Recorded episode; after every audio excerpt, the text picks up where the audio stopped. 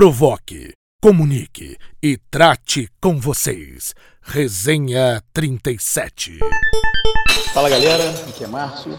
É, as pessoas têm me perguntado o que eu acho sobre a SAF que o Vasco tem anunciado nos últimos dias. Primeiro, acho que é importante dizer que ainda não sabemos exatamente o que é a proposta.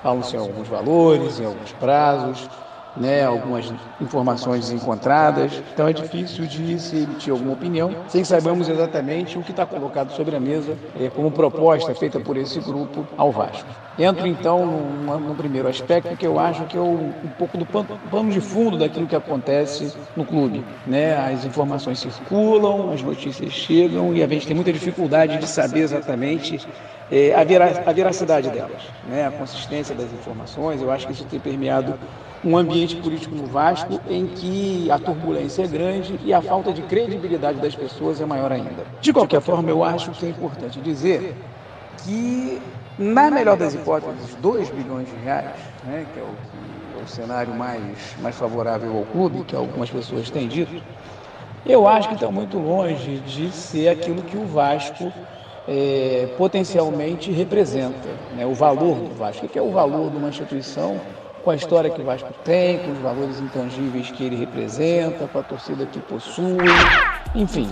É, não me parece que esse seja um, um aspecto de fácil solução. Agora, se tem alguém que reconhece um valor muito superior, ou superior, na, na, na pior das hipóteses, ao que foi oferecido, é o próprio investidor. Né? O nome propriamente já diz, ele é um investidor.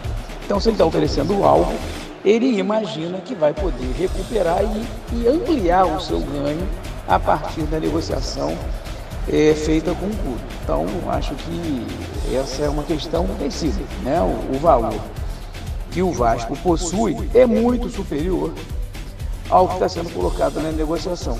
Algum mal nisso? E aí é uma, é uma terceira questão que eu acho que nós precisamos discutir. Quando eu falo que o Vasco vale muito mais do que isso, e a gente olha para a situação que o Vasco se encontra hoje, tem uma contradição muito grande né, entre o valor que ele deve ter e o valor que ele tem. É, e as pessoas fazem algumas afirmações como se esse valor potencial ele venha a ser alcançado independente de qualquer outra coisa que se faça. E isso não é verdade.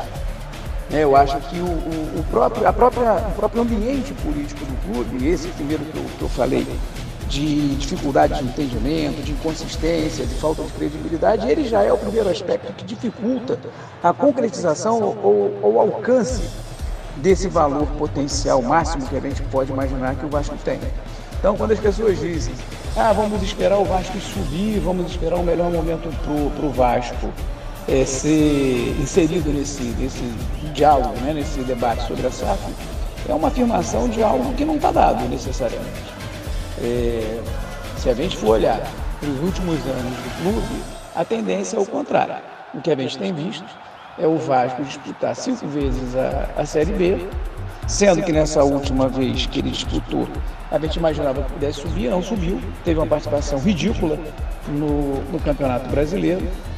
Né? E a gente vai vendo o patrimônio do clube de uma certa forma também definhar. Né? Vai ter lá o seu treinamento, é, a recuperação do CT de, de, de Caxias, mas assim, tudo muito feito com esforço do clube, com doação da prefeitura, não tem algo que a gente diga que houve uma, uma, uma atividade, uma ação efetiva financeira do próprio clube para fazer com que aquilo acontecesse. É difícil. Né? O sócio torcedor do Vasco chegou a ter quase 200 mil associados, ou talvez até um pouco mais, e não foi algo suficiente para dar conta das despesas e necessidades do clube.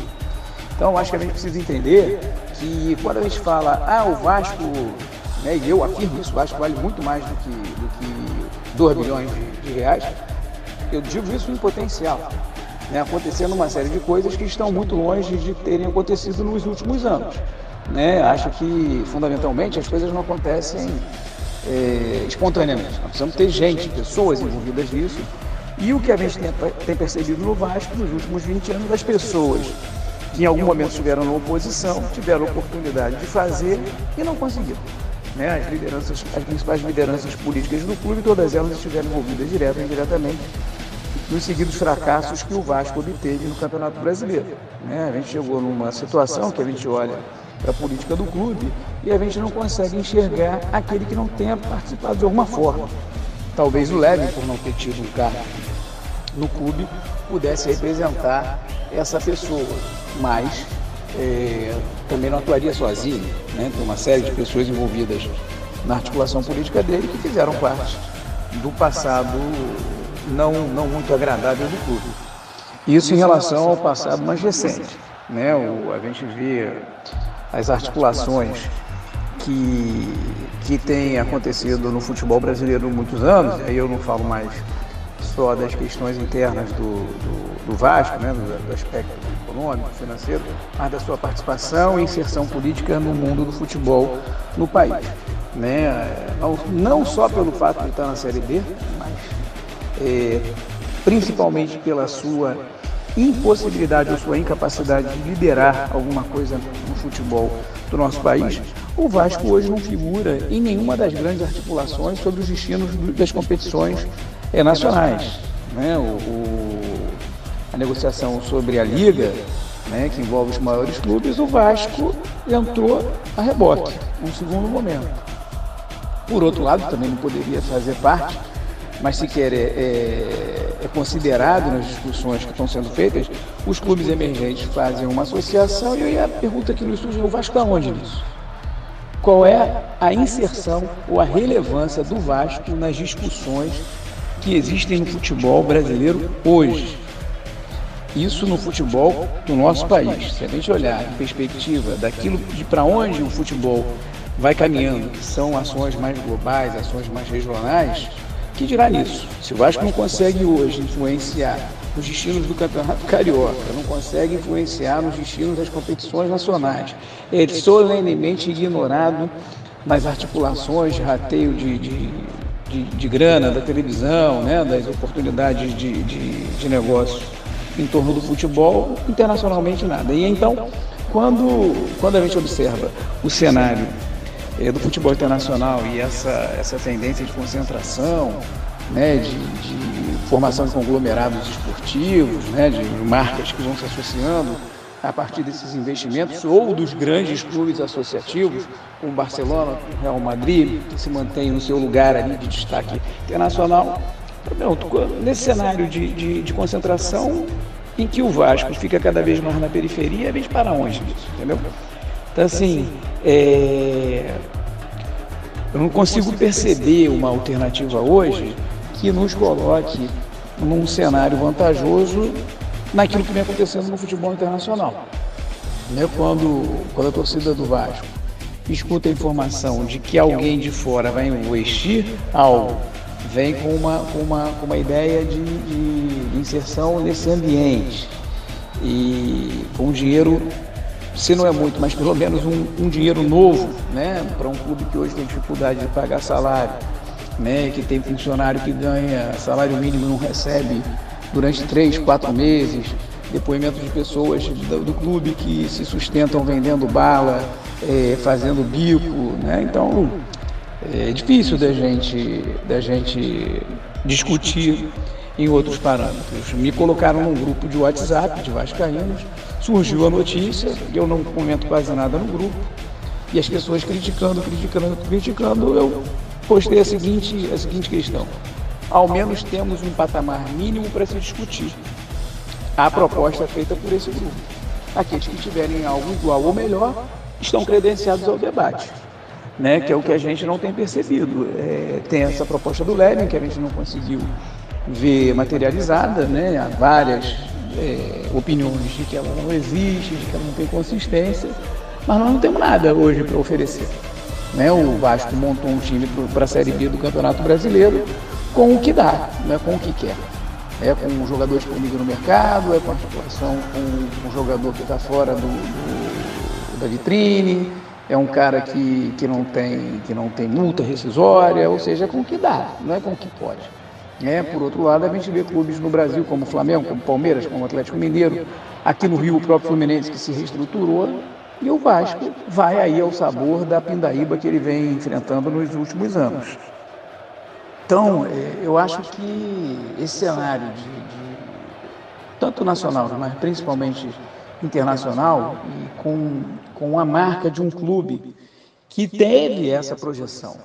Um clube que talvez hoje, pela decadência do futebol brasileiro, e não pela sua própria decadência apenas, mas pela decadência do futebol brasileiro, ele, ele passa a ser algo pouco relevante no cenário internacional, mas principalmente pelo fato desse, desse sistema se acentuar, o Vasco precisa, com a SAF ou sem a SAF, é, ter uma solução financeira que o posicione num, num patamar de, de, disputa relevante.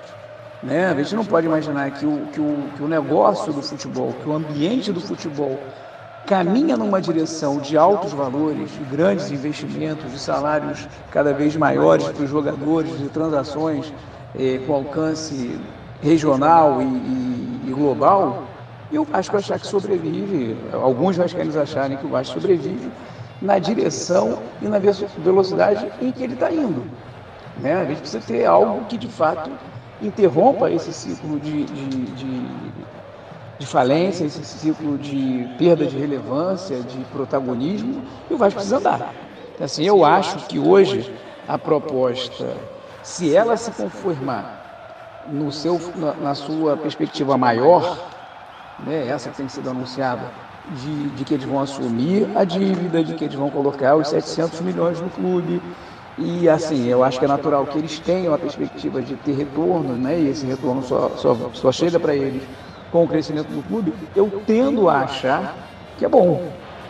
Agora, isso precisa se tornar verdade, a gente precisa ter é, informações concretas de que isso é verdade. Portanto, é, se por um lado a gente faz essa, essa ressalva de que, de que pode ser bom, a gente também pode criticar alguns setores do clube que têm apontado questionamentos. Né? Mesmo que em alguns casos seja mera retórica política e talvez até é, insatisfação por não ser o autor da venda, né? vamos deixar isso também para uma outra questão, né? mas as, os questionamentos que estão sendo feitos, eles são pertinentes. Nós precisamos ter é, informações concretas daquilo que se pretende fazer com o destino do clube. Né? Se é verdade, em que valores que isso vai se dar, em que prazo, quais são as garantias que o clube tem de que haverá o mínimo de investimento. Então é isso, né? E por fim, as características da empresa, né? As pessoas também falam, ah, o que você acha dessa empresa?